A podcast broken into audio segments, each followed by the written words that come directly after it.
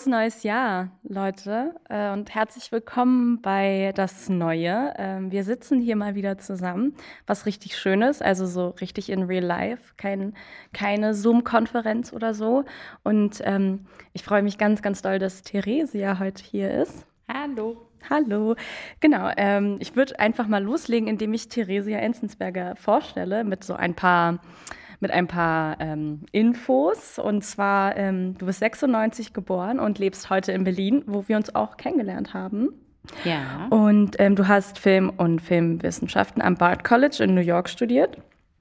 Und du schreibst als freie Autorin ähm, für verschiedene Zeitungen und ähm, äh, ja, 2014 hast du das äh, Blog-Magazin gegründet. Das wurde 2016 mit dem Lead Award als bestes Newcomer-Magazin äh, ausgezeichnet. Und bei Hansa ist 2017 dein, äh, deine Blaupause erschienen, dein erster Roman. Und jetzt, äh, letztes Jahr 2022, ist äh, Auf See rausgekommen und ähm, wurde auch schon für den Deutschen Buchpreis nominiert. Es ist ähm, alles sehr voll, alles äh, sehr toll. Und du hast jetzt die Zeit gefunden, mit uns hier zu sitzen und darüber mit uns zu reden. Und zwar nicht nur über Auf See, sondern auch, was uns generell für Bücher äh, 2022 so begleitet und inspiriert und vielleicht auch äh, wütend gemacht und klüger gemacht haben. Aber erstmal auf See, was auf jeden Fall schon mal ein Buch ist, was ähm, mich zum Beispiel äh, die letzten Wochen auf eine sehr, sehr schöne Weise begleitet hat. Und ich würde ein bisschen erstmal von dem Buch noch erzählen, ähm, ein paar Einblicke geben, ohne auch zu viel zu verraten. Ähm, und würde dann ein bisschen abgeben an euch.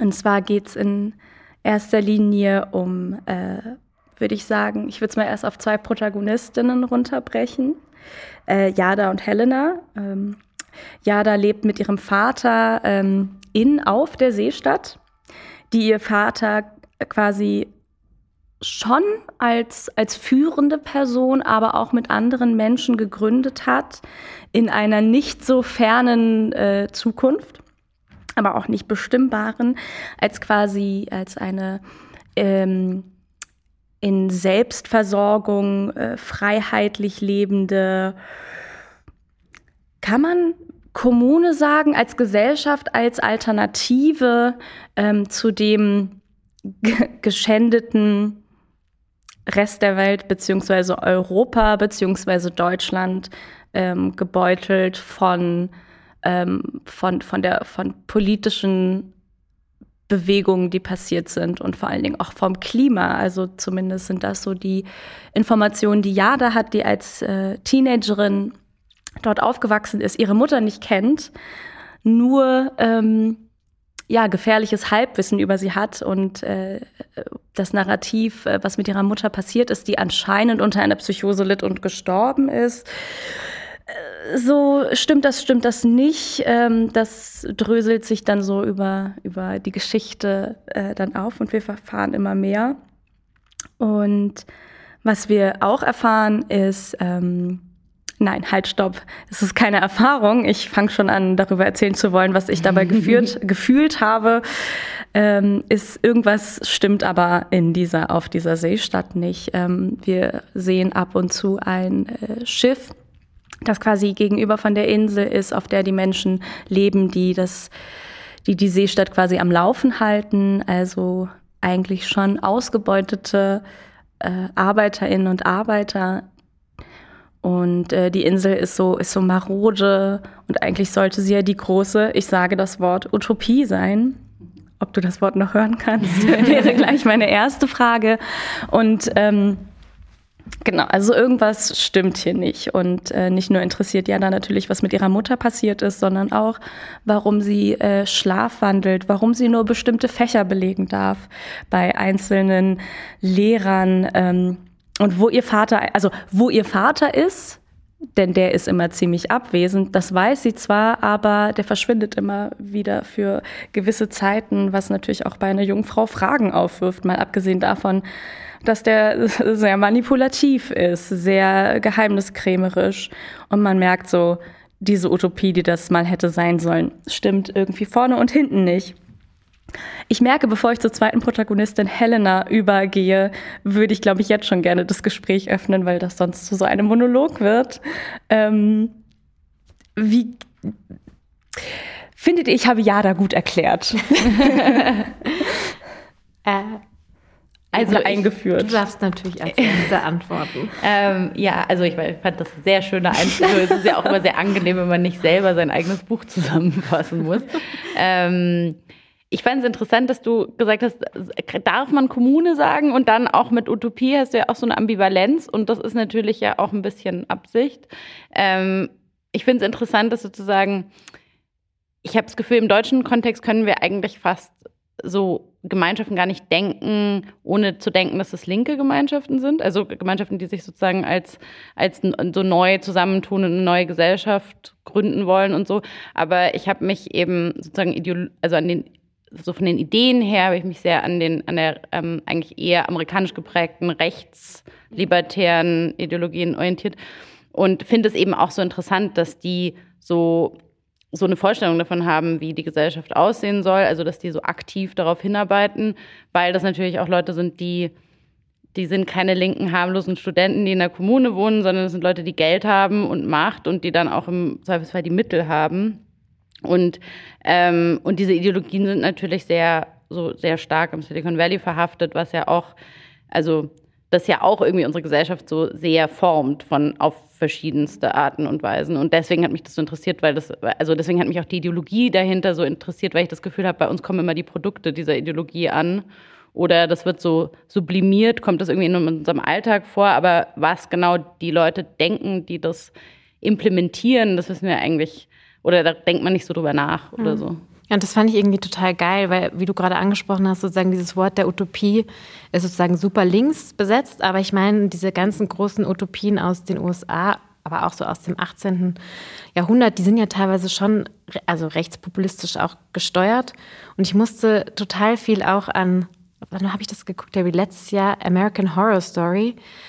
Die letzte Staffel, da kommt auch der Antichrist vor und äh, da geht es dann auch um Silicon Valley, sozusagen die Erfinder einer neuen Utopie, also sozusagen die den Antichristen dann auch so feiern. Und das sind eben nicht diese linken Studenten, wie du sagst, sondern einfach die, die mit der Kohle äh, sozusagen wie ihre Welt so dann bauen können, wie sie gerne würden. Und der Untergang der Welt ist eh schon unterschrieben, unterschrieben und abgezeichnet. Ja, fast ähm, wie eine Sehnsucht auch auf den Weltuntergang, weil man sozusagen in der Postapokalypse endlich das bauen kann. Also weil es ist irgendwie ganz klar, dass diese privilegierten Menschen denken, dass sie überleben mhm. und dass sie dann diejenigen sind, dann, die dann, die, weil sie so smart waren und sich so gut vorbereitet haben auf den Weltuntergang, dann sind sie diejenigen, die können den dann, können dann die Gesellschaft wieder neu aufbauen. Mhm.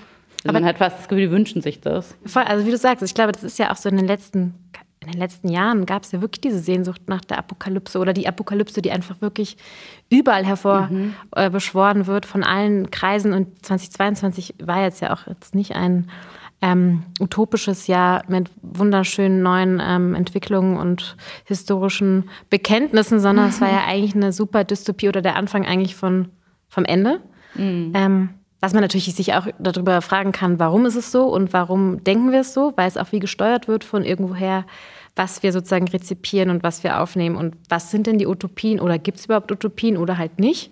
Mhm. Und du gehst natürlich in eine total andere Utopie rein. Also ja. nicht. Ja, und ich meine, die, also man merkt es ja auch, ich weiß nicht, habt, ihr das verfolgt, diese FTX Sam Bankman Fried Geschichte? Das war so eine, der hatte so eine Kryptobörse und hat eigentlich Leute beschissen halt. Ähm, also so eine klassische Silicon Valley Geschichte und der, aber die geben sich ja auch immer alle so super altruistisch. Also der hat zum Beispiel auch so ein Video aufgenommen, wo er dann so sagt so, ja, also Effective Altruism, er möchte super viel Geld verdienen, um super viel Geld zu spenden und er will die Welt verändern. Sie sagen ja auch mal alle, die wollen die Welt verändern. Und wenn man aber sowas sieht, dann denkt man so, wie kommt man denn darauf, dass das eine Utopie sein soll? Das ist doch, also deswegen habe ich mich so viel auch mit Sekten beschäftigt, weil man eher denkt, warum glauben Leute sowas? Wer, wer glaubt es denen? Aber also weil du ja auch in den USA auch studiert hast und lange da auch gewohnt hast, ist es nicht so was super Amerikanisches. Mm. Also eben auch dieser ganze Altruismus-Gedanke, also ja. dieses so, ich, ich rette die Welt und Klar. ich verdiene ganz viel Geld, also sei es dann Bill Gates oder Elon Musk, also diese ganzen mm. Typen, Ja, klar, es ist, aber es ist halt auch eigentlich, glaube ich, ein Kennzeichen des Kapitalismus, dass sozusagen Sachen, die der Sozialstaat machen sollte, werden ausgelagert auf Philanthropie und ähm, so Charity und so. Und ich meine, ich glaube, das gibt es in anderen, also die Tendenz, dahin zu wollen, gibt es in vielen neoliberalen Gesellschaften. Das ist halt die Frage sozusagen, wie, wie weit haben sie es schon geschafft, den Sozialstaat abzubauen? Hm. hm. Ich hätte, glaube ich, ich hätte eine Frage zu, die, zu diesem Thema, worüber ihr gerade eben so eloquent geredet habt, nämlich, ob es gibt es aus einerseits aus ähm, von Personen äh, aus den USA Feedback, auf das, das, du bekommen hast auf das Buch und vielleicht auch sogar aus Leuten, die sich vielleicht selbst zu so einer ähm, äh, libertären, tech-affinen Community zugehörig fühlen? Also hast du die Bubble erreicht irgendwie? Nee, ich würde, also das wär, hätte ich irgendwie sehr interessant gefunden, wie die das sehen. Also ich meine, ich habe auch schon überlegt, ob ich, es gibt immer noch das Seasteading-Institut, also die praktisch so eine Seestadt bauen wollen. Und ich kriege immer den Newsletter von denen, weil ich den halt irgendwann, und ich habe schon überlegt, ob ich denen das schicken soll. Die sind halt mittlerweile echt so ein bisschen so eine armselige, also weil die ganzen großen, so Peter Thiel hat sein Geld daraus genommen und jetzt sind die halt so ein bisschen so, jetzt habe ich heute gesehen, bauen sie gerade ein Unterwasser-Showcasing Seastead und dafür sammeln sie Geld und es ist halt so verzweifelte Spendenaufrufe und man ist ein bisschen so, uh. aber ja, ich habe schon überlegt, ob ich das denen schicken soll. Aus den USA gab es tatsächlich nur Quinn Slobodian, ähm, der hat Globalists geschrieben, also auch ein Buch über den Neoliberalismus und der wollte das Buch gerne lesen, weil er auch Deutsch spricht und weil, glaube ich, mit dem Thema sich beschäftigt hat. Er hat aber noch nicht gesagt, wie er es fand. also ich hätte, also so, weil es ist ja total interessant, weil es fallen ja sehr viele so männlich ähm, gelesene Namen und es sind ja auch mhm. oftmals sozusagen, also vielleicht ist das auch sehr klischeehaft, was ich gerade sage, aber es sind oftmals sehr männliche Ideologien oder vor allem diese Frontman, also mhm. diese Macher, die das so postulieren. Und es sind wenige wirklich so heilsbringende Frauen, die mit dieser ähm, libertären Utopie hausieren gehen. Mhm. Also es gibt ein paar Ausnahmen, also zum Beispiel so Ayn Rand, Ayn Rand aber dann auch ähm, ja zum Beispiel, wie hieß die nochmal, die ähm, mit dem Theranos, die so eine Blutscam gemacht hat. Mhm. Ähm, Elizabeth Holmes, mhm. genau. Also es gibt so ein paar Ausnahmen, aber es stimmt schon und ich glaube, es hat ein bisschen damit zu tun, also was mich an dieser Ideologie auch so aufregt, warum ich mich darin so abgearbeitet habe, ist, also einer der Gründe ist, dass halt sozusagen die tun so, die postulieren so eine Objektivität und ähm, sozusagen alle, die moralische Forderungen an die Gesellschaft haben, alle, die irgendwie Ungerechtigkeiten beklagen und so gelten als irrational. Und sie sind die, die sozusagen die rational objektiv richtige Bewertung der Welt haben. Und das ist natürlich schon eigentlich halt männlich, also privilegiert männlich geprägte ähm, Ideologie. Ich finde es auch keinen Zufall, dass in diesem Seasteading-Welt, also die hatten so eine Konferenz, da waren einfach keine Frauen. ja, und das ist ja dein Buch dann schon nochmal anders. Also mm, das sind ja wie zwei Protagonistinnen, wie du gesagt hast. Genau. Also es ist ja so auch so ein Kapitel aufgebaut zwischen Jada und Helena. Und dann sind dazwischen sozusagen noch so Archivkapitel, von, wo man eigentlich sagen muss, so gescheiterten männlichen Utopien, die sie versucht haben, in, der, in die Welt zu tragen. Also da fasst du auch so journalistisch ziemlich geil verschiedenste ähm, Experimente oder utopische Experimente zusammen. Und diese zwei anderen Stimmen sind aber zwei weibliche Stimmen, die eigentlich sozusagen gegen diese libertäre Utopie dann arbeiten mhm. oder sich sozusagen so positionieren äh, auf unterschiedlichste Art und Weise. Und das eine ist ja in einer Ich-Erzählerin geschrieben und das andere ist in einer Sie-Erzählerin geschrieben. Also da ist auch nochmal sozusagen wie so eine stilistische andere Ebene drin. Und das schon sehr spannend finde, also sozusagen sich an diesen männlich konnotierten, libertären ähm, Utopiebegriffen abzuarbeiten, aber eigentlich sozusagen so eine weibliche Gegen, so weibliche Gegenfiguren. Es sind ja mhm. nicht nur eine, es sind ja mehrere weibliche Gegenfiguren in diesem Buch drin. Und da musste ich total viel ähm, auch an ein Buch denken, das mich super krass geprägt hat vor fünf Jahren, als ich das das erste Mal gelesen habe. Ähm, das ist ein Science-Fiction-Roman aus den 70ern, also von Marge Piercy, mhm. äh, Woman Under uh, the Edge of Time. Ich weiß nicht, ob du das kennst. Mhm. Und das ist so ein krass geiles Buch. Das empfehle ich auch immer jedem, es zu lesen. Also es spielt so in den 70ern. Das ist die, eine der ersten so weiblichen American Science Fiction ähm, Autorinnen, die so ein Buch schreibt über eine Hispanic, also eine illegale Hispanic ähm, Immigrant Workerin in New York, die ähm, also wie so verrückt erklärt wird und Medikamente nehmen muss, aber irgendwie in so eine Parallelwelt abtaucht, mhm. in so eine Utopie, wo es dann wirklich um so utopische ähm, neue Welten gibt. Also von so genderfluiden Menschen, von wie, was heißt Demokratie etc. Und das hat mich total oft an dieses Buch erinnert, so als Gegenopposition mhm. so zu den 70ern in den USA. Ja, ähm, super. So, deswegen, also es hat mich so, hätte ich dich eh gefragt, ob du die kennst, weil das wirklich so eine mhm. total spannende äh, weibliche Stimme des Science-Fiction-Romans ist und das hat mich bei deinem Schreiben total daran erinnert. Also diese. Ja. Also ich fand es so interessant, wie in der Rezeption, dass sozusagen, also ich werde zum Beispiel manchmal gefragt, warum ich weibliche Protagonist, also warum ich Protagonistinnen habe und da bin ich dann manchmal so ein bisschen so. Mhm ja, aber das sind halt also 50 Prozent der Bevölkerung. Ich, also ja, das finde ich jetzt nicht so strange. Aber und diese Utopien habe ich tatsächlich auch nicht drüber nachgedacht, dass das Männer, also weil das wird ja oft so mhm. interpretiert, das sind männlich gescheiterte Utopien und sind vielleicht sogar gescheitert, weil es Männer sind. So, das glaube ich halt nicht. Also weil das ist mir zu essentialistisch als als also als Feminismusbegriff. Aber ähm, also ich habe und ich glaube, es liegt auch daran einfach, dass historisch gesehen hatten halt Haupt hauptsächlich Männer Zeit, so einen Quatsch zu machen. Oder? Also ich meine, das weiß nicht. und die Möglichkeiten ja. und so, genau. Also das war mehr so Zufall bei den Archiven. Ähm, und was, also was mich sozusagen interessiert hat, war eher, also in meinem in meinem äh, Kopf gibt es so, auf der einen Seite, auf der rechten Seite gibt es so den Rechtslibertarismus und auf der linken Seite davon gibt es den Anarchismus mhm. und eigentlich unterscheiden die sich nur dadurch, wie Ressourcen verteilt werden. Also im Anarchismus werden die halt gerecht verteilt und im Libertarismus nicht. Und, und ähm, deswegen war eigentlich meine Idee, dass die Archive sollten sozusagen von äh, rechts und dann wird, also bei Händler sammelt die ja und je optimistischer wir, sie wird, desto mehr werden die wie Utopien. Deswegen gibt es am Ende auch dieses Piratenkapitel, weil das ja sozusagen schon eher in Richtung ähm, anarchistische Utopie geht.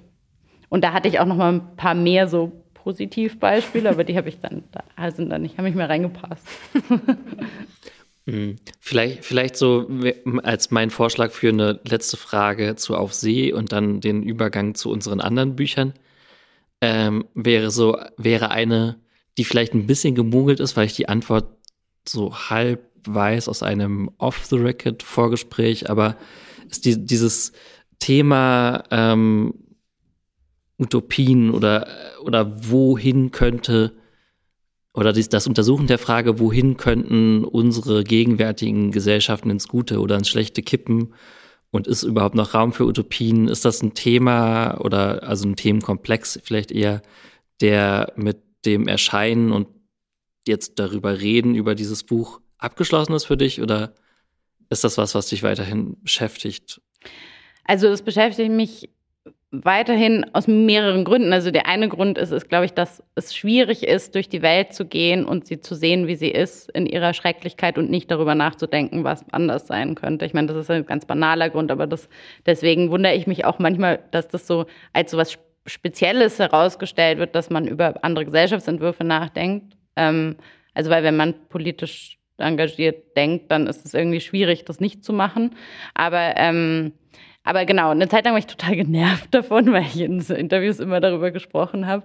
Ähm, und weil eben mich auch genau eher sozusagen spezifischer als die Utopie hat mich eher erstmal eben dieser Libertarismus äh, interessiert, aber dann hat sich das so ein bisschen weiterentwickelt und dann habe ich schon gedacht, so ich würde gerne eigentlich noch mehr in diese anarchistische Utopie-Richtung ähm, vielleicht mehr, also auch diese Geschichten finde ich schon immer cool, weil man, da muss man nicht so ein Essay schreiben so, und Sachen bewerten, sondern man kann einfach eine Geschichte erzählen und die Leute können selber machen, was sie wollen damit.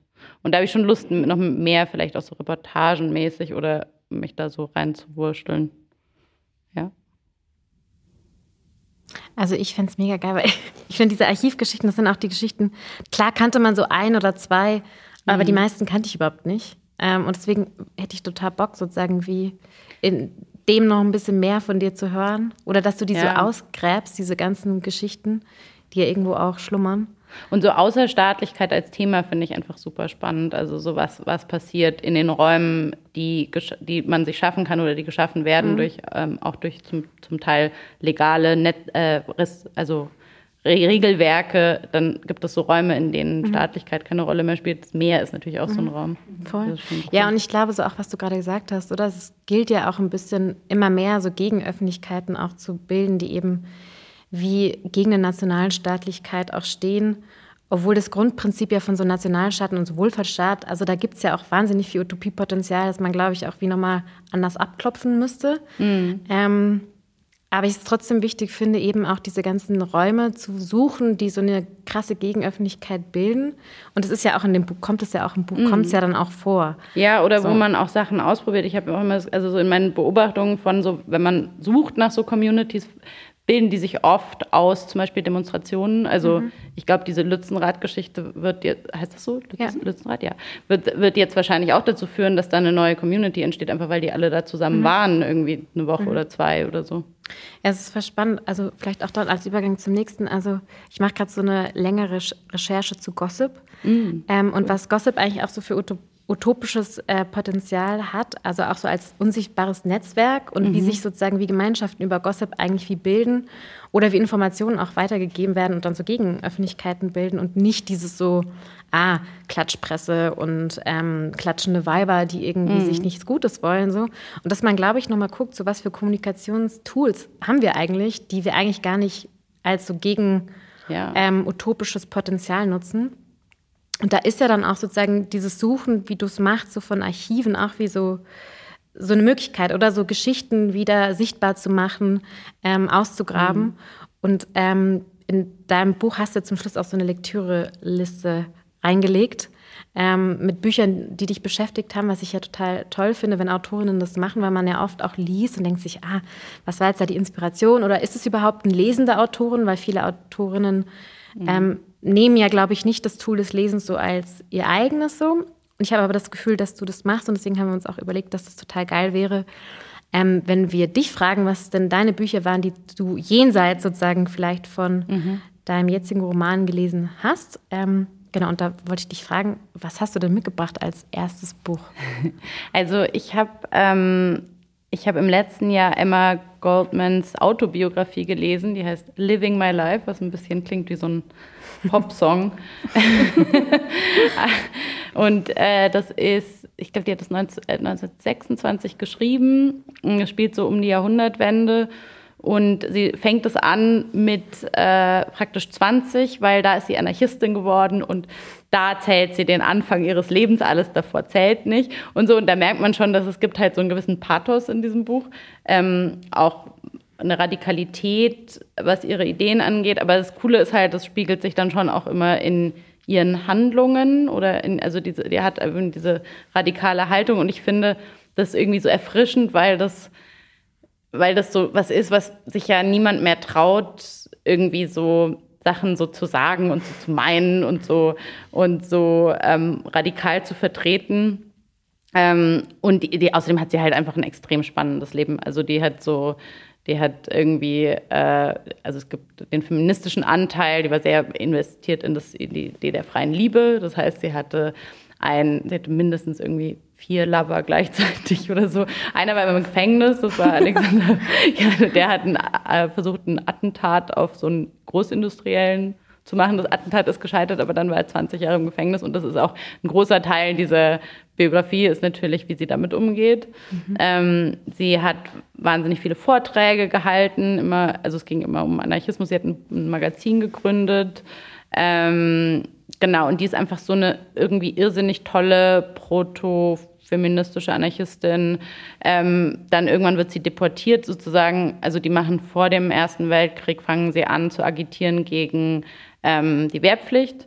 Und das war in Amerika damals ja irgendwie auch schon verboten eigentlich. Und dann wurden die deportiert ähm, nach Russland und sie kam ursprünglich aus Russland.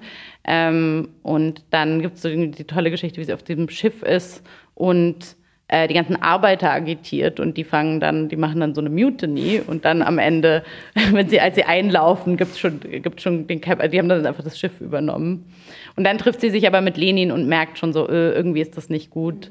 Und ähm, das ist, also der sagt dann so, ja, freie, frei, Free Speech gibt es halt nicht mehr, wenn man, wenn man eine Revolution machen will und so. Und da ist schon so, das ist, also, und da fand ich es auch irgendwie toll, diese Radikalität, mit der dann wirklich anarchistische Prinzipien, also eben nicht, dass man sich nicht auf, dass sie sich nicht einlässt auf, den, auf die Restriktionen des, des frühen Kommunismus, sondern dass sie sagt, so, nein, wir müssen freiheitlich bleiben und so. Und ich habe ziemlich viel gelernt. Also ich habe das auch gelesen, weil ich für mein Buch irgendwann gemerkt habe, dass es nicht sinnvoll ist, wenn man über Ideen nachdenkt, die ganze Zeit akademische Debatten mhm. über diese Ideen zu lesen, weil alle eh immer sagen, nein, das ist nicht das und so heißt das gar nicht und du brauchst eine andere Definition und so.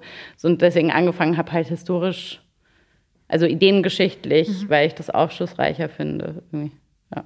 Achso, es ist voll geil, dass du das eigentlich sagst, weil es bei so Side Notes, hier, wir sitzen gerade im Neumarkt Theatersaal und Lenin ähm, war ja hier immer, war, hier wurde die Kommunistische Partei der Schweiz gegründet ah. und Lenin ähm, war hier immer im Lesesaal. Es gab mhm. hier so eine kommunistische Bibliothek und er wurde ja sozusagen von hier, der hat hier um die Ecke auch gewohnt und äh, es wurde ja sozusagen von hier seine Flucht dann irgendwie auch ähm, mhm. nach Russland sozusagen unternommen. Also einerseits Lenin hier äh, im Raum und andererseits die Anarchie so in der Schweiz ist ja auch ein großes Thema. Thema. Also diese ganzen mhm. Uhren, Uhrenmacher-Bewegung mhm. in der Westschweiz. Ähm, und da ist ja auch gerade ein richtig toller Film rausgekommen ähm, über diese Anarchiebewegung in der Schweiz.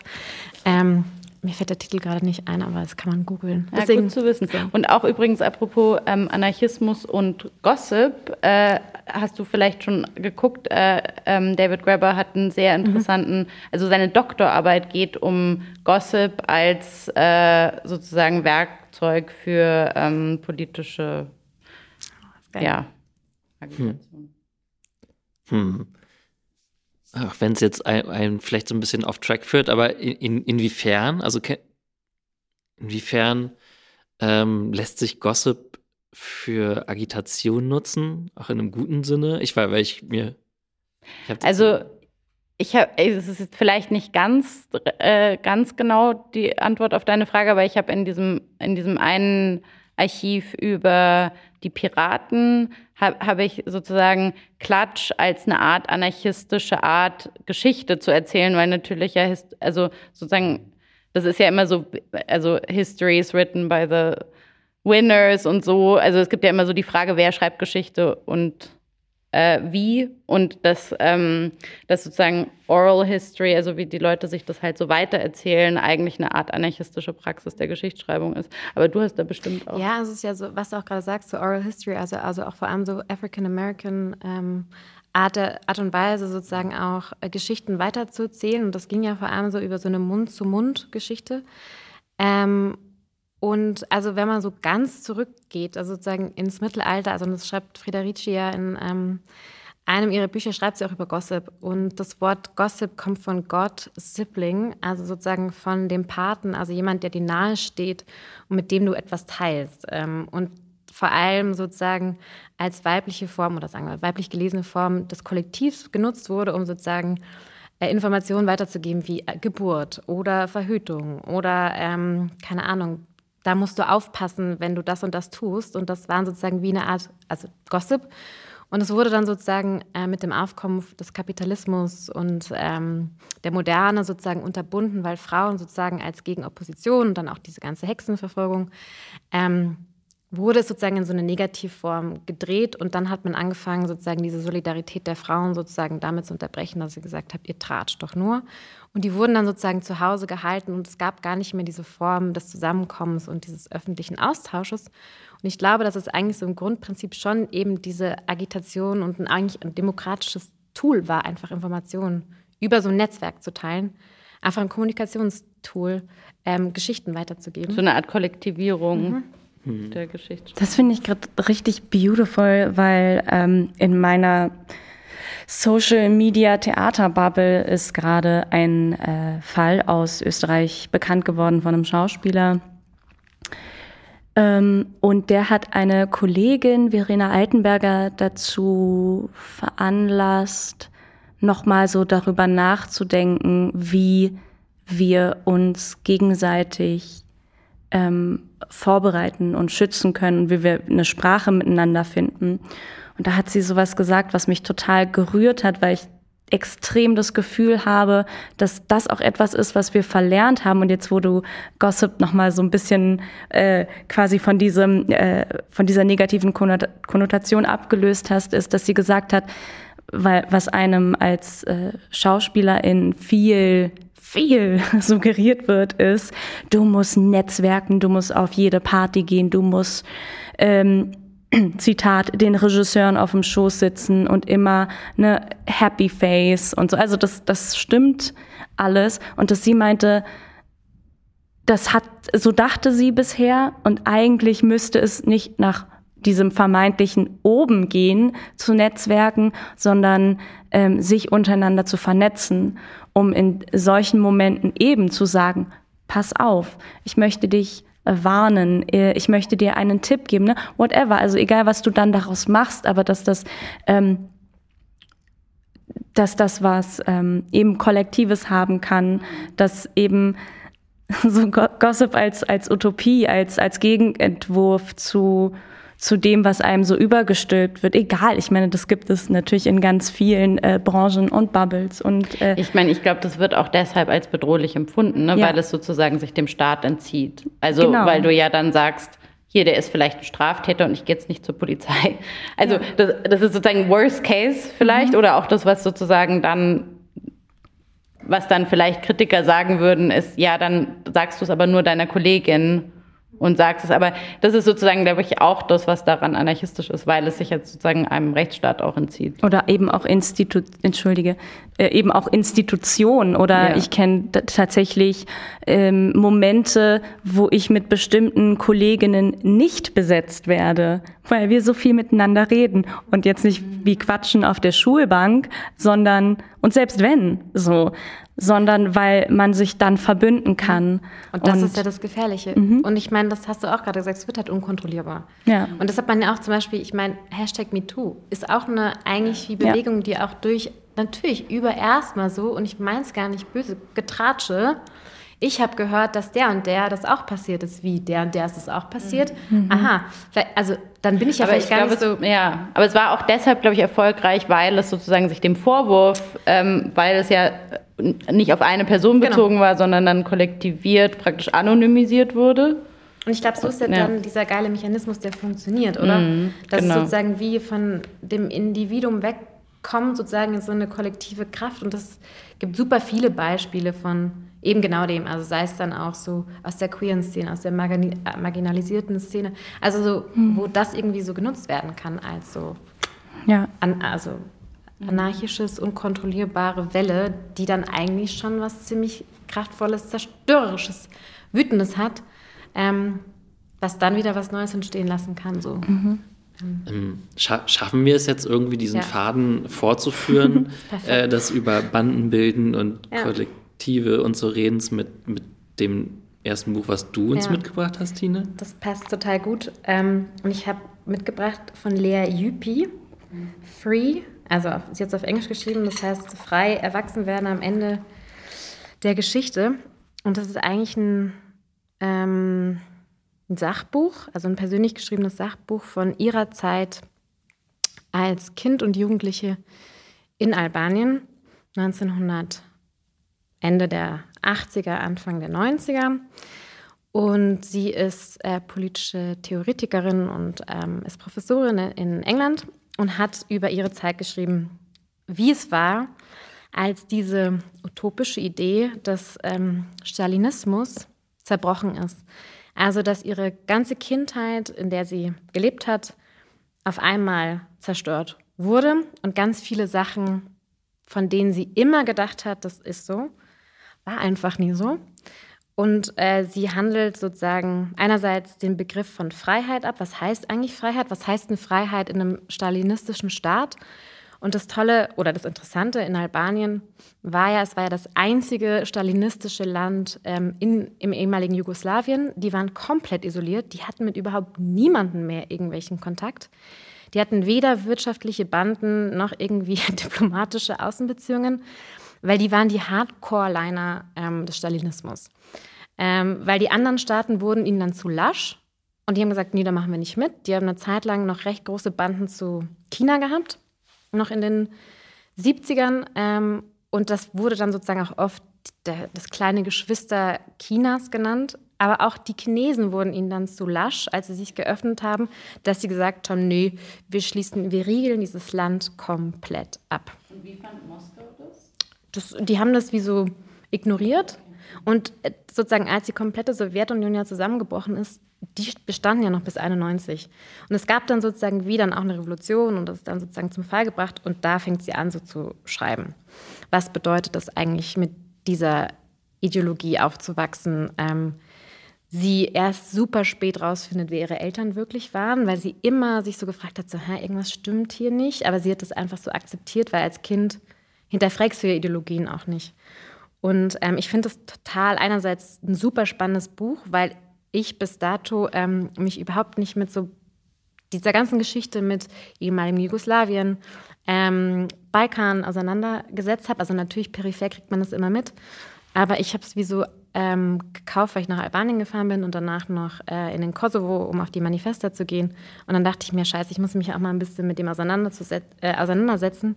Und ich finde es voll faszinierend. Also du fährst, also ich habe es auch in Albanien dann gelesen ähm, und das war schon krass, weil du merkst dann auch, sie beschreibt dann auch so, was passiert, nachdem dieses Land auf einmal in die in Anführungszeichen westliche Welt integriert wird, wie krass dieses Land von allen Seiten ausgenutzt wurde, von der Weltbank bis zu diesen ganzen westlichen Staaten wieder Geld reingepumpt wurde, dann die Immobilienblase geplatzt ist, dieses, dieses Land noch mal ärmer wurden und natürlich dann ähm, die Leute dann auch angefangen haben wegzugehen. Und ähm, vor allem für die Schweiz finde ich auch ein extrem wichtiges Buch, weil die größte Kosovo-albanische Community wohnt in der Schweiz. Ähm, und man natürlich dann immer nur diese ganzen negativen Konnotationen von Albanern hört, sind diese ganzen, ich will es gar nicht irgendwie reproduzieren, aber ähm, das sind die sozusagen, die die fetten Kahn fahren, ähm, die Prolls, ähm, die im, im, Fußballclub dann in der Schweizer Nationalmannschaft die Besten sind, weil die besteht fast nur aus Kosovo-Albanern, das muss man auch sagen. Ähm, und ich das total wichtig finde, dieses Buch vor allem auch hier zu lesen, um sich mal mit diesem ganzen äh, Thema auseinanderzusetzen, was, was ist eigentlich Albanien und dann was ich noch geil finde, um auch nochmal auf diese Utopie zurückzukommen, hey, Albanien, also Tirana ist einerseits voll die geile Stadt, also architektonisch, wie die das sozusagen wie aufgebaut haben. Und ähm, der Präsident Albaniens ist ein Künstler. Ähm, und sozusagen war davor Bürgermeister von Tirana und hat wahnsinnig viel so ähm, Green Guidelines gemacht, das ganze, diese ganze Stadt so umstrukturiert und aufgebaut, dass sie wie einerseits historisch wie gewachsen ist, aber auch ähm, ein interessanter Platz für junge Menschen wurde und andererseits ist sie halt einfach bildender Künstler und ist jetzt Präsident. Also als sozusagen wie auch eine der Utopien, wo man sagen kann, naja, KünstlerInnen sind ja nicht nur ähm, Künstlerinnen, sondern die können auch an gesellschaftspolitischen Umstrukturierungen mitdenken und vielleicht müsste man auch einmal mehr sozusagen diese Menschen mit einbeziehen in einer Rekonstruktion oder einer Neukonstruktion einer Gesellschaft, weil nochmal ganz andere Möglichkeiten eventuell aufkommen könnten, wie Anarchie etc. oder whatever. Deswegen fand ich dieses Buch total geil, ähm, weil ja. Und ich muss einfach einmal als Dua Lipa Ultra einfach nur den Satz sagen, und Dua Lipa kommt aus Albanien. Eben. und sie hat letztens die albanische Staatsbürgerschaft bekommen. Ähm, ich habe eine Frage zur Form, weil ich habe das Buch immer irgendwie gesehen und es wurde mir so oft empfohlen und ich habe aber äh, das immer irgendwie als Roman verbucht. Ähm, und jetzt habe ich mich gefragt, ist das so ein Memoir mäßig mhm. oder ist es, also wie akademisch ist es oder wie sehr Richtung Sachbuch oder was? Also, also es ist schon ein Memoir, mhm. aber sie, ähm, also es ist eine historische Abhandlung wie gleichzeitig und gleichzeitig ist es auch eine philosophische Abhandlung sozusagen immer wieder von dieser Begrifflichkeit von was ist mhm. Staatlichkeit, mhm. was, was bedeutet eigentlich Freiheit. Ich finde es aber total nahbar. Ich finde es kein Theoriebuch, sondern es ist wirklich so äh, ein wahnsinnig ähm, spannend geschriebenes Memoir, Sachbuch, Philosophie. Aber nicht, dass man sich denkt, scheiße, ich muss davor erstmal noch so zehn Bücher über politische Theorie lesen. Mhm. Weil ich glaube, die das sehr, sehr gut kann, ähm, ihre politische Theorie, die sie unterrichtet, in einfachen, zugänglichen ähm, Geschichten auch zu verpacken. Und es liest sich wie Geschichten. Also, mhm. es, wie ein, es liest sich einerseits auch wie ein Roman, Aber es ist ein bisschen mehr als nur ein Roman. Ja, und das mit der Freiheit ist natürlich, ich sollte das auf jeden Fall lesen. Also weil gerade so der pervertierte Freiheitsbegriff des Neoliberalismus Voll. ist natürlich was, was in den 90er Jahren ja auch sehr vorangetrieben wurde vom Westen. Also das sieht man in der ganzen Sowjetunion. Ja. Es kommt auch total drin vor, diese ganze Debatte, was, also was ist denn diese Freiheit und Ja, und Schocktherapie, Schocktherapie ja, genau. und diese ganzen Amis, die dann dahin gekommen sind, die Weltbank. Mhm. Ähm, und das ist auf dem Cover ist ähm, eine Cola-Dose drauf, also auch Mhm. sozusagen das Bild des Westens. Und es wurde dann sowieso Schätze auch, ähm, wenn mal jemand eine Cola-Dose hatte, ähm, dann wurde es wie so ein Schatz behandelt. Und dann wurde da auch eine Blumenvase draus gemacht, weil das haben die Nachbarn dann auch gesehen, dass die eine Cola-Dose als Blumenvase benutzen. So. Und da gibt es auch ganz viele so tolle also so Geschichten über so Kleinigkeiten, die natürlich viel mehr aussagen auch als so eine Cola-Dose mit einer Blume drin. Sehr cool. Nee, ich habe das schon irgendwie, das ist so auf meiner Leseliste mit drauf und jetzt rutscht das so immer weiter hoch. So, Sascha. Jetzt Bin ich Jetzt jetzt bin ich mal dran? gespannt, wie du eine Überleitung findest. Ähm, eig eigentlich habe ich das Gefühl, dass, dass ich, also ich wollte eigentlich erst das andere Buch zuerst vorstellen, aber ich habe das Gefühl, ähm, dass das, zweit, das Buch, was ich als zweites vorstellen wollte, passt oder lässt sich besser anknüpfen an, äh, an, an das jetzt hier. Und ähm, ähm, eigentlich tatsächlich sind beide Bücher, die ich irgendwie heute mitgebracht habe, quasi die letzten Bücher, die ich 2022 gelesen habe, ähm, mit Grippe. Und ähm, das vorletzte Buch, was ich sozusagen 22 gelesen habe, ist ähm, äh, von Sintujan, Sintujan Bhattacharya und heißt, warte, jetzt habe ich den Titel vergessen, weil ich so aufgeregt bin, weil, dass wir wieder Podcast aufnehmen, an alle Orte, die hinter uns liegen, deswegen muss ich es vorlesen.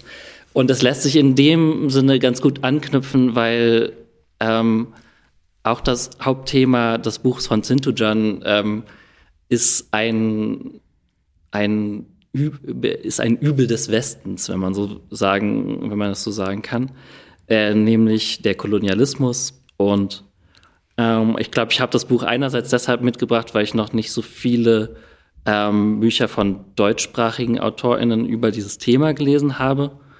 Ähm, und auch, weil ich es ähm, einerseits formal sehr interessant finde, weil es eben auch so ein Buch ist. Es ist kein Sachbuch, es ist aber auch kein Roman, sondern das ist auch so, ein, so eine Mischung aus ähm, Memoir, einer Art von ja ähm, fast lyrischem Schreiben, Familiengeschichte.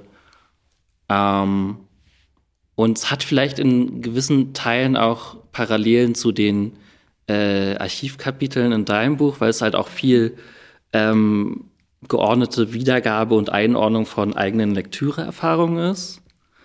Und ähm, ja, diese Mischung fand ich einerseits interessant und ähm, außerdem finde ich es sehr spannend oder beziehungsweise auch was, was ich vorher noch nie gelesen habe, ist ähm, eine Verknüpfung ähm, von Kolonialismus, ähm, gegen, der sich gegen Menschen gerichtet hat, aber auch sozusagen ähm, gegen die Tierwelt und gegen Fauna und so, also sozusagen das in einem sehr weit, ein Buch, was in einem sehr weiten Sinne ähm, grenzenüberschreitend ist und jetzt fehlt mir das richtige Wort dafür, ähm, äh, intersektional. Und ähm, vielleicht als letzten Punkt von dem Buch, den ich so jetzt aus dem Stehgreif gerne noch ansprechen würde, ist so eben das Beispiel, ähm, das sich durch dieses Buch zieht, ähm, das Elefanten oder der Elefanten, vielleicht dazu noch gesagt, ähm, die Familie von Sintujan Vataraja ähm, ist Elam-Tamilisch, ähm, sprich äh, in Sri Lanka, hat in Sri Lanka gelebt und ist von dort geflohen. Und Sintujan schreibt einerseits viel darüber, ähm, wie sozusagen im Zuge des Kolonialismus ähm, der Elefant zu einer, zu einer attraktiven Ware gemacht wurde, ähm, dann aber auch ähm, am Beispiel von ähm, von Orwell, der in einem, ich weiß nicht, ob es eine Kurzgeschichte oder ein Essay war, mhm. mal darüber geschrieben hat, wie er, ähm, als er in, ich glaube, Sri Lanka auch tatsächlich war. Wisst ihr das gerade? Ich glaube, es war in das Indien. Stimmt. Indien. Ähm, ja. ähm, ein einen Elefanten erschossen hat. Nicht, weil er auf der Jagd war nach einem, sondern weil der, glaube ich, ähm, dieser Elefant hatte sich befreit und war dann ähm, ähm, sozusagen ist durch von Menschen besiedelte Gebiete gerannt und ähm, wurde dann letzten Endes von George Orwell auf einem Feld erschossen und wie sozusagen Sintujan wiedergibt, diese Lektüreerfahrung das hat mich sehr, ähm, oder das, kon das konnte ich sehr mitfühlen. Also sprich, es spricht auch einen auf so einer emotionalen Ebene an, würde ich sagen. Und ähm, gleichzeitig wird, taucht der Elefant aber dann auch wiederum in Bezug auf die eigene Familiengeschichte auf. Oh, in dem Sinne, dass sozusagen die, die Familie Varataraja ähm, in, den, ähm, in den Zoo geht, in den Münchner Zoo, glaube ich. Und dort ins Elefantenhaus. Und es gibt so ein Foto von der Familie im Elefantenhaus ähm, mit einem Elefanten im Hintergrund und irgendwann fällt Varataraja auf, dass dieser Elefant scheinbar geweint hat und da gibt es so eine wahnsinnig äh, schöne und poetische Abhandlung, da, oder Abhandlung nicht, aber so ein Absatz darüber, ähm, über die Gefühle von Elefanten und dementsprechend, ähm, um zu einem Fazit zu kommen, ich fand es äh, sehr gut, wie sozusagen ähm,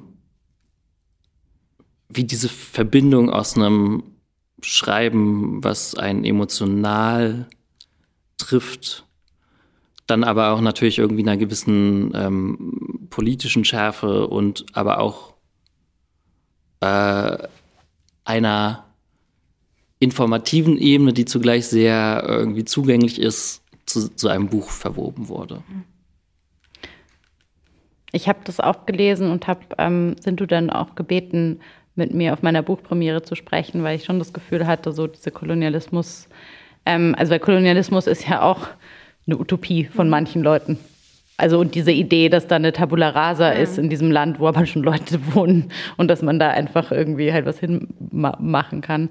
Aber ich fand an dem Buch auch toll, also was du gerade beschrieben hast, ähm, mit dem Elefanten, finde ich, führt, führt sich so schön weiter in diesen Kursivierungen, also weil sozusagen ähm, alle Zeit- und Ortbeschreibungen, die auf einer, sagen wir mal, kann man sagen, westlich oder also auf einer, auf einer, auf einer Logik, auf einer Geschichte des, von Kolonialisten basiert eigentlich oder so, ja. werden kursiviert, sozusagen, um zu unterstreichen, das ist nicht eine universelle Zeitordnung, das ist nicht eine universelle Geografie und das fand ich, das fand ich irgendwie, also sozusagen so diese Dekonstruktion, die er da betreibt, ähm, dass er das so weit treibt, fand ich irgendwie toll. Also ich finde das. Er, sie. Ja, ich finde es auch total passend, also weil wir ja viel über Anarchie und neue Formen auch vielleicht des Denkens geredet haben davor. Und ich finde, Sintujans Denke kennt man so im deutschsprachigen Kontext, auch im wissenschaftlichen Schreiben eigentlich nicht. Also auch diese ganz klare Haltung des Antikolonialismus, also gar nicht auch ähm, Referenz zu beziehen auf die postkolonialen Theorien. Die werden ja mit keinem Wort hier drin hm. ernannt. Also auch er, also ähm, Sintujan hat eine Leseliste hin drin und es wird keine postkoloniale Theorie benannt. Ähm, was ich schon auch eine krasse Haltung, also eine sehr mhm. spannende, krasse Haltung finde. Und ähm, was ich ja auch total toll finde, es hat ja auch jenseits sozusagen der Memoir und des wissenschaftlichen Schreibens hat es, finde ich, auch so eine stilistische Ebene, die ich total interessant finde. Also auch, wie das Buch aufgebaut ist. Es fängt sozusagen mit der Kamera an und zoomt dann immer mehr raus. Also es fängt mit dem Bild des Elefanten im Elefantenhaus an und er macht, äh, they, er, sie, ähm, zoomt immer mehr raus bis zur Luftfotografie. Und das finde ich schon irgendwie auch ein stilistisches Mittel, wie Sintujan das anlegt, total spannend. Also, dass sozusagen Form und Inhalt auch miteinander gedacht werden und auch sozusagen die westliche Idee des Schreibens versucht wird, auch zu ähm, sprengen und äh, sozusagen über wissenschaftliches Denken nochmal anders nachgedacht mhm. werden kann. So. Ja, ich teile eure Beobachtung und danke für die Ergänzung. danke für das Vorstellen des Buchs bis jetzt. Also ich fand jetzt alle drei äh, total bereichernd und kann, glaube ich, jetzt gar nicht über mein erstes Buch erzählen, ohne durch die Linse dieser drei Bücher zu gucken. Äh, weil ich dachte erstmal, oh Gott, mein, ich habe jetzt irgendwie so einen Roman mit dabei und weiß gar nicht, ich kann jetzt gar nicht so viel, viel äh, darüber ähm, erzählen wie ihr. Ähm, aber dabei, glaube ich, kann ich gerade so ein paar Anknüpfungspunkte finden, weil es ist äh, drei Kameradinnen von Shida Basia, ähm, was ja 2021 erschienen ist. Und ich habe es, äh, ich glaube, so am 2. Januar 2022 fertig gelesen gehabt. Und das war ähm, für mich ein Buch, was ich bis dato noch nie so gelesen hatte. So, ich glaube, ähm, ähnliche Narrative kannte ich, ähm, aber noch nie so wirklich schwarz auf weiß. Und es ist ein Roman über die über drei Freundinnen, die alle ähm, in einer deutschen Stadt zusammen in einer Siedlung aufgewachsen sind, ähm, verschiedene Backgrounds haben, aber vor allen Dingen ähm, ja alle drei eine Migrationsgeschichte haben so. Und diese Freundschaft, die ähm, spinnt sich dann so durch das ganze Leben und dann treffen die sich so Mitte Ende 20 in einer großen Stadt wieder, um zur Hochzeit einer vierten Freundin zusammenzugehen. Und und dann spielt das so auf einer ähm, dann sitzen sie auf einer Bank und reden und dann gehen sie in einen Späti und dann ist, sind sie auf so einer Hausbesetzerparty. Ähm, und irgendwann passiert ein, ein, ein Brand in einer Straße und ein Haus fackelt ab und dann und dann passieren da so Dinge, ohne, ohne zu spoilern. Und was ich daran halt so, also wenn man auch so diesen Zusammenhalt, so eine bedingungslose Freundschaft als Utopie die drei Freundinnen und ihre Narrative und ihre Geschichte und dass dieses Reden miteinander, ähm, das Reden dürfen, ähm, wütend sein dürfen, äh, verloren sein dürfen. Ähm, das hat mich so extrem, also all diese Alltä auch diese alltäglichen Dinge, die nicht unbedingt, die halt natürlich dadurch, dass man diese äh, Migrationsgeschichte hat, äh, also alle sind einfach per se, weil sie so heißen, wie sie heißen und weil sie sind, wer sie sind, so äh, sind sie ein Politikum. Und ähm, da aber trotzdem einen Alltag in diesen Geschichten mitzubekommen und, und irgendwie Parallelen mitzubekommen, das hat mich schon irgendwie sehr abgeholt, weil natürlich gibt es schon seit Jahrzehnten ähm, Literatur von, von Menschen, die äh, nach Deutschland gekommen sind, egal wann. So, und die entdecke ich aber erst äh, jetzt. So, ähm, und, und das ist jetzt aber, sage ich mal, so eine moderne Variante davon, eine, in der man sich selber so spiegeln kann. Und ist, irgendwie ist es sehr klug und, und sehr gut geschrieben. Und äh, ne, es geht um, äh, wie, äh, wie heißt das, wenn in, interracial, biracial Beziehungen? wie, ja, aber ne, also wie das, wie das ist, dass ähm, die Erzählerin Hani von ihrem, ihrem äh, Boyfriend verlassen wird für eine andere, okay, man kann so mitgehen und dann ist aber so der Punkt zwischen, ähm, was bedeutet, was hat das eigentlich für sie bedeutet, mit einem äh, weißen deutschen Mann zusammen zu sein? Ne? Also sowas wird irgendwie erzählt und das, das gibt es einfach noch nicht so viel und da hat mich äh, äh, das total abgeholt, äh, eine wirklich schwarz auf weiß gelesene äh, Wut und, und wie man einfach sich immer gemeint fühlt als migrantisierte Person oder als linke Person, wenn äh, rechter Terror passiert im deutschsprachigen Raum.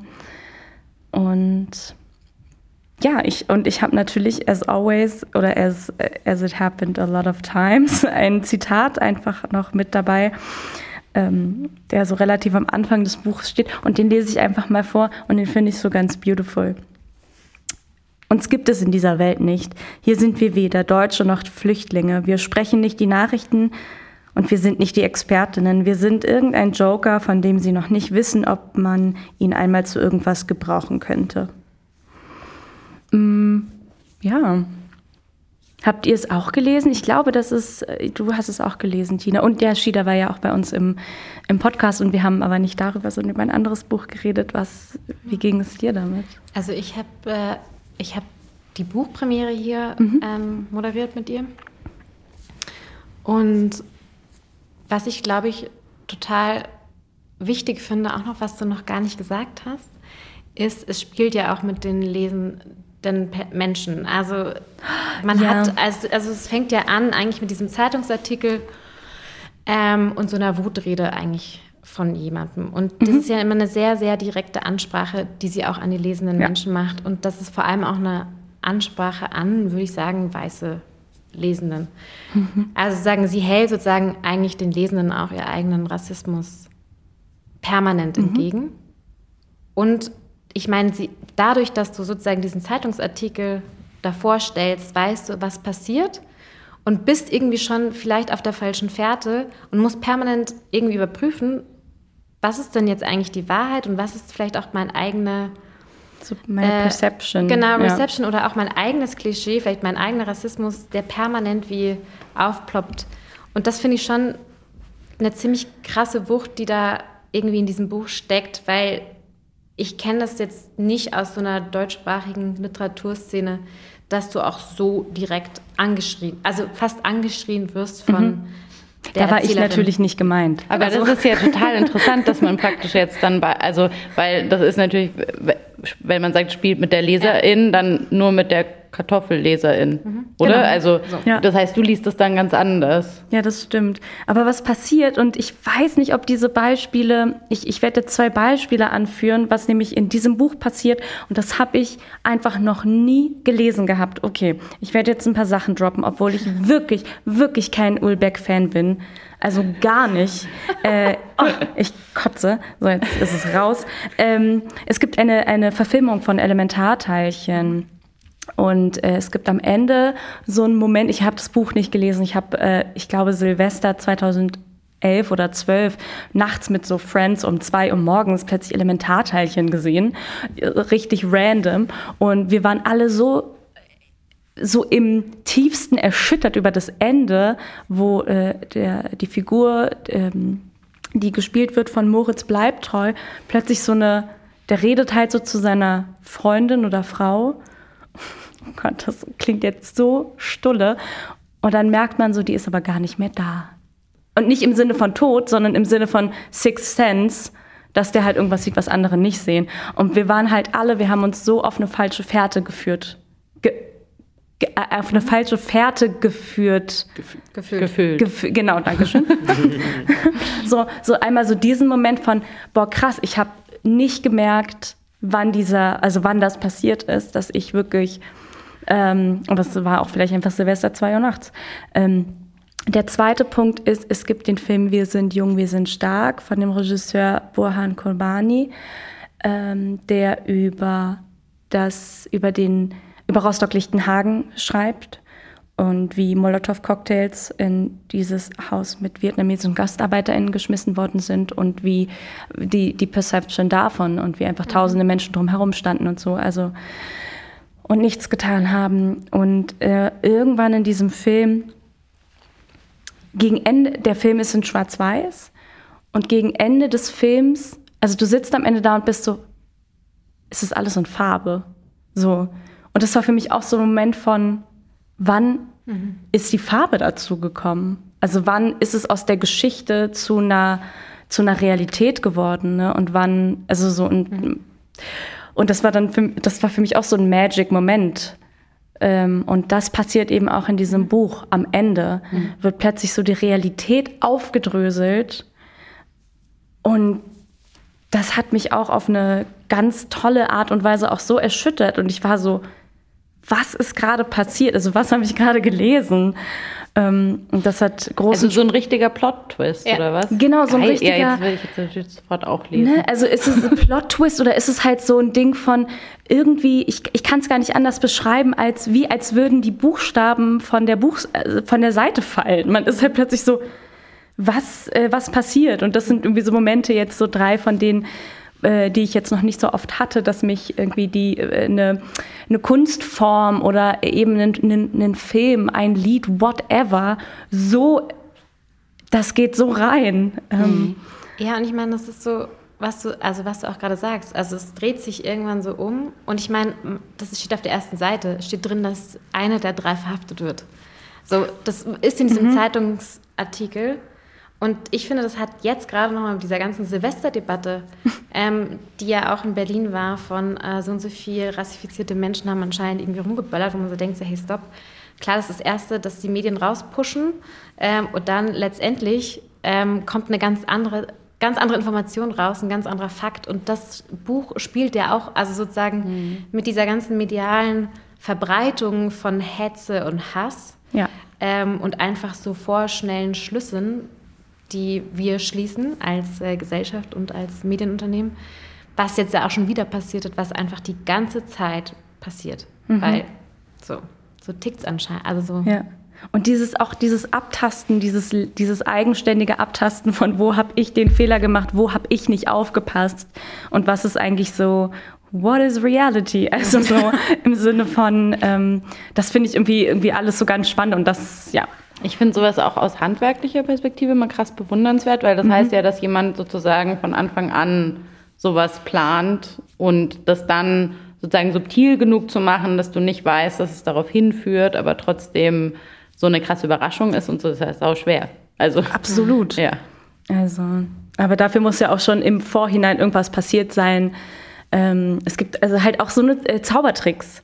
Die sind ja auch eigentlich nur Ablenkung. Also nicht natürlich nicht nur, aber so so funktionieren die ja auch. Du äh, fokussierst dich auf was anderes, damit du nicht siehst, wie der Hase verschwindet oder so. Ja, klar, und viel, ich glaube, so viel Krimis funktionieren so und so. ja, Aber ich finde es immer, also ich finde das immer so schwierig, schon vorher zu wissen, wie alles endet, weil dann langweile ich mich beim Schreiben.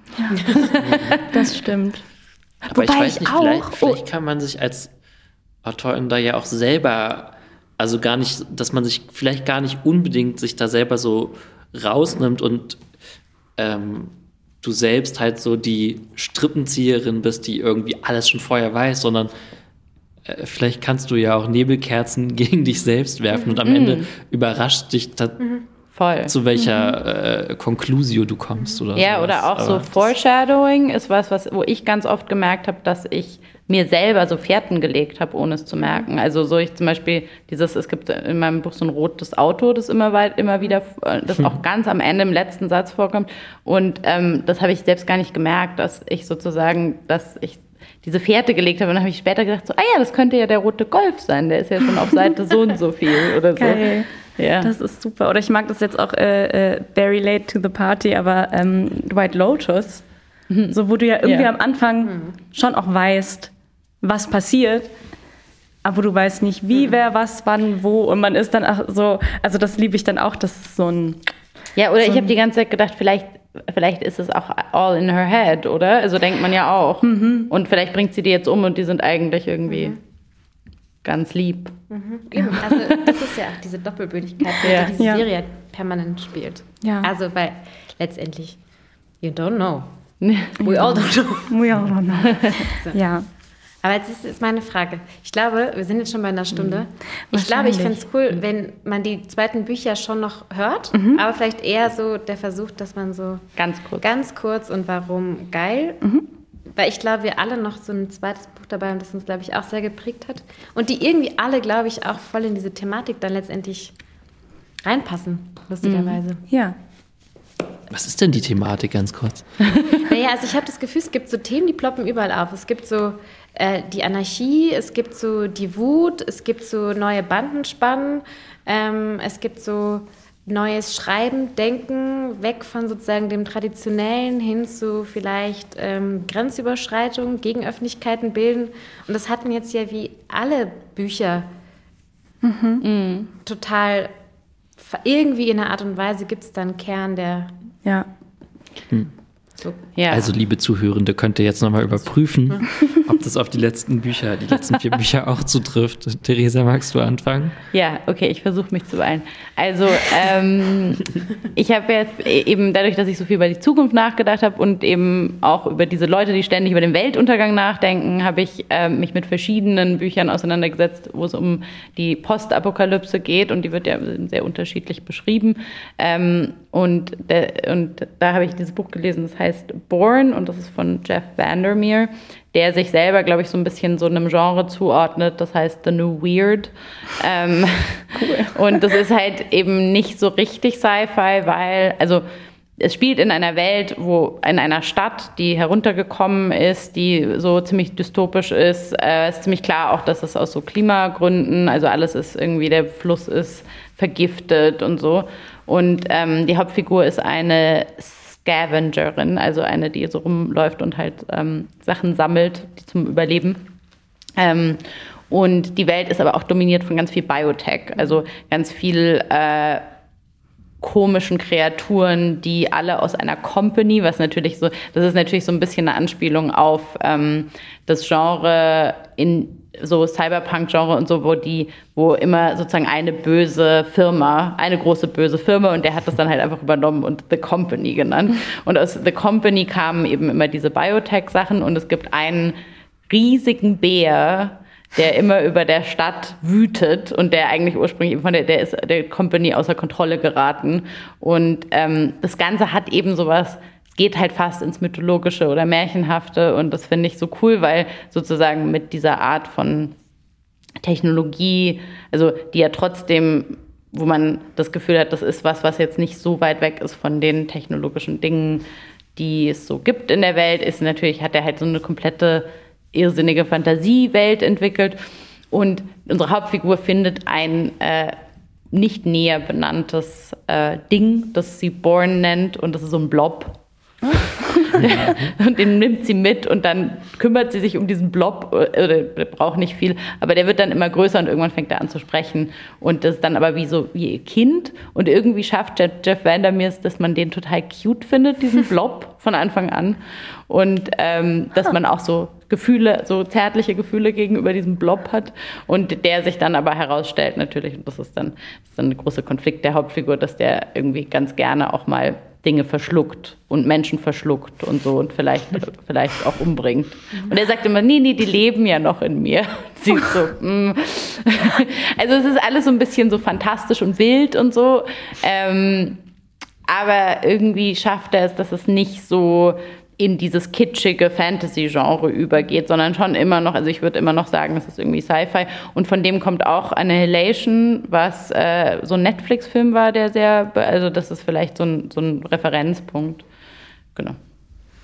Ähm, ich finde es sehr gut, ich habe nämlich eine Überleitung, äh, weil wow. du gerade von äh, Verschlucken und ähm, sozusagen Zärtlichkeit gesprochen hast. Ähm, und das Buch, das ich forsche, geht um, oder wir haben es auch schon im Podcast vorgestellt, geht um eigentlich äh, die kannibalistische Liebe oder wie nah kann man eigentlich jemanden sein, den man liebt und wie kann man eigentlich auch dem Menschen noch näher kommen, den man liebt, indem man ihn sozusagen aufisst. Ähm, und ich glaube, viele wissen, um welches Buch es sich handelt. Es handelt sich um Rot in Klammern Hunger von Senturan Varataraja. Ähm, und das haben wir, glaube ich, im ersten Podcast letztes Jahr besprochen. Mhm. Ähm, es ist eine Liebesgeschichte. Es ist einerseits die Liebesgeschichte von ähm, dem Erzähler Senturan, ähm, der Abschied nimmt von einer Liebe und äh, eine wahnsinnig äh, poetische, ähm, zärtliche, krass ähm, berührende Reflexion über das Abschiednehmen einer Liebe und wie nah kann man eigentlich einem Menschen kommen, den man über alles liebt. Ähm, und auf der anderen Seite ist es die Geschichte des Kannibalen von Rothenburg, der letztendlich ja dann einen Menschen einverleibt und aufisst. Und natürlich ist es eine Radikalität, diese zwei Geschichten miteinander zu verknüpfen. Aber Sentoran macht es mit so einer wahnsinnigen Smartness und mit einer so wahnsinnig poetischen Sprache, die ich wirklich nicht in der deutschen Literaturszene kenne. Die ist, die ist jetzt nicht irgendwie oft nahbar, aber ich glaube, wenn man sich einlässt, wird es einfach ein riesengroßes Gedicht, ein Gebet der Liebe.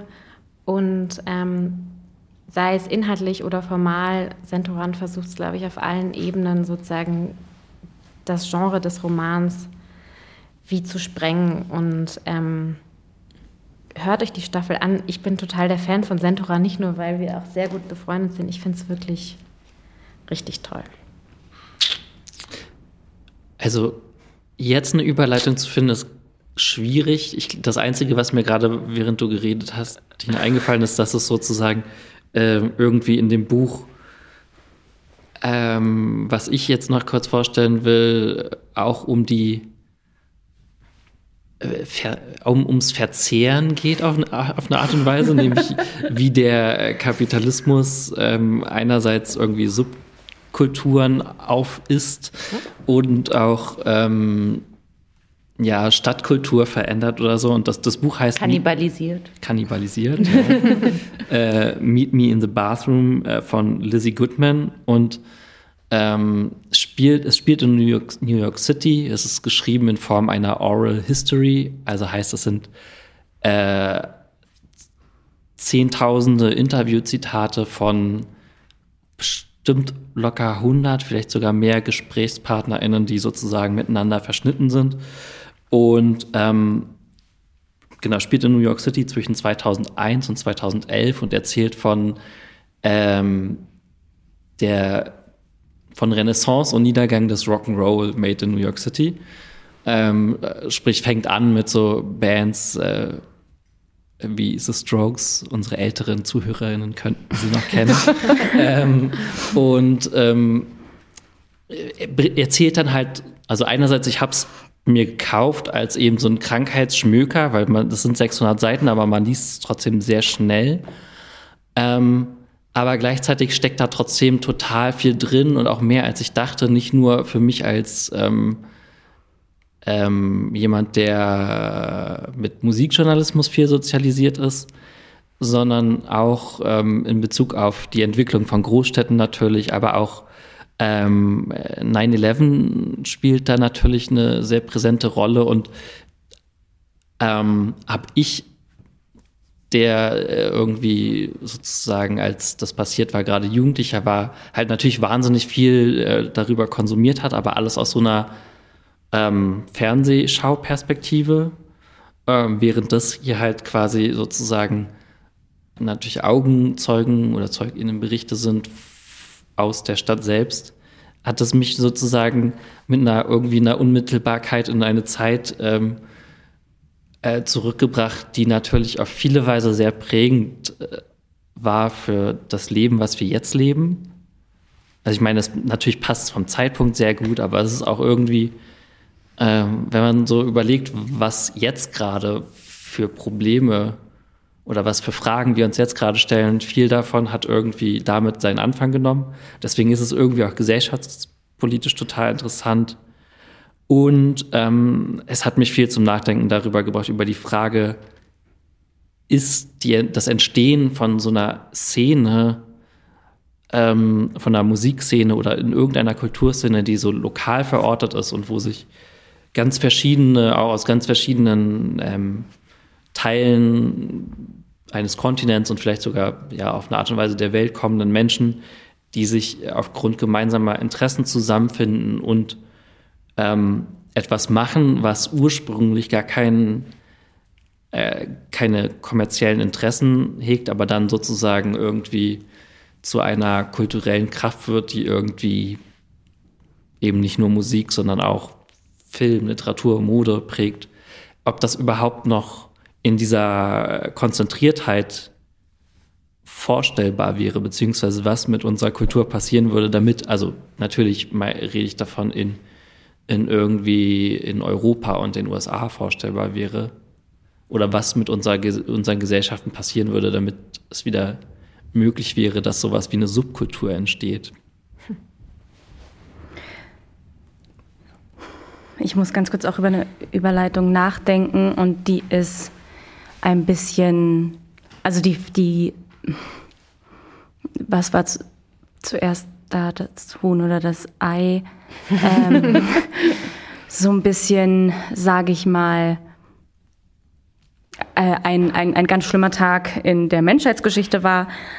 und sehr viel Hass geschürt hat, und zwar 9-11, was du ja eben auch gerade erwähnt hast, ähm, und dem Muslim als Feindbild, also nicht nur seitdem, davor ja auch schon, seit Ende, Mitte, Ende der 90er. Ähm, äh, wie konnte es so weit kommen und wie ist das eigentlich entstanden? Gelesen habe ich dieses Buch. Es geht um Muslimaniac von Osan Zakaria Kiskin Kilic.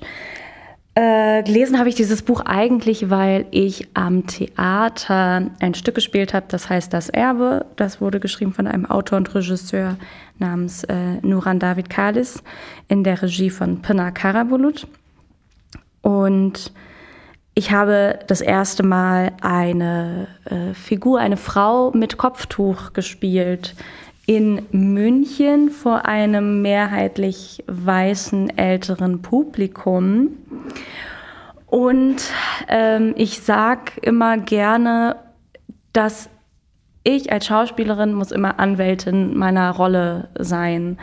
Also niemand muss sie mögen oder es kann die, es kann der böseste Bösewicht sein, aber ich muss eine, ich muss so ihre Agenda auf meiner, also ich bin auf ihrer Seite. Mhm. Und um, obwohl sie auch absolut, also ich, ich äh, die trifft gute Entscheidungen, die trifft schlechte Entscheidungen. Die ist sehr witzig und sehr unsympathisch. So, ne? Das ist einfach eine sehr, sehr vielschichtige, aber sichtbar muslimische Figur auf einer deutschen Bühne. So, und wie stellst du das dann? Und die Frage ist sehr wichtig, eben nicht stereotypisch da. Wie gehst du dann damit um, dass du ein Kopftuch trägst und wahrscheinlich erstmal nicht so offen angeschaut wirst wie andere Figuren auf der Bühne, die keines tragen. Und die Lektüre von Muslimaniac, die äh, sowohl geschichtlich als irgendwie auch kulturell ein aufarbeitet, ähm, wie der Muslim quasi zu einem äh, Feindbild werden konnte, als auch ähm, also, aber warum, also warum braucht man auch, warum bra braucht man ihn auch? Warum braucht man das, das Feindbild? Äh, wie, viel, wie viel Hass ist äh, ähm, der Muslim in Anführungsstrichen ausgesetzt in Deutschland, in Europa, in der westlichen Kultur? Was heißt es überhaupt, Muslim zu sein in so einem Land? Ähm, und das arbeitet er ganz toll auf in, in Beobachtungen und Geschichten, aber auch, äh, wie schon eben erwähnt, so geschichtlich, ähm, wissenschaftlich und das fand ich irgendwie sehr, sehr hilfreich, um da jemand vielschichtigen darzustellen. Ähm, und viel eben auch so, was ist Fremd und was ist Selbstbild. Ähm, ja, also quasi als, als Rollenvorbereitung ähm, da so ein bisschen mir was anzu, anzufuttern oder, oder die Rolle zu unterfüttern ähm, damit. Ich würde noch ganz kurz einhaken. Ich glaube, ich habe vergessen, den Namen der Autorin des Buches zu nennen. Nee, hast du gesagt. Habe ich gesagt? Okay, dann ist gut. Dann halte ich die Klappe jetzt. dann danke. Also, ich, dann würde ich jetzt mal hier so ähm, aufräumen und sagen, danke, dass du hier warst und für alles, was du gesagt hast. Aber auch ihr, ich fand es ein euch extrem schönes Einladung. Gespräch. Hey, neues, hey. neues Jahr, neue Staffel. Neues Glück. Voll schön. Dann bis bald. Ciao. Ciao.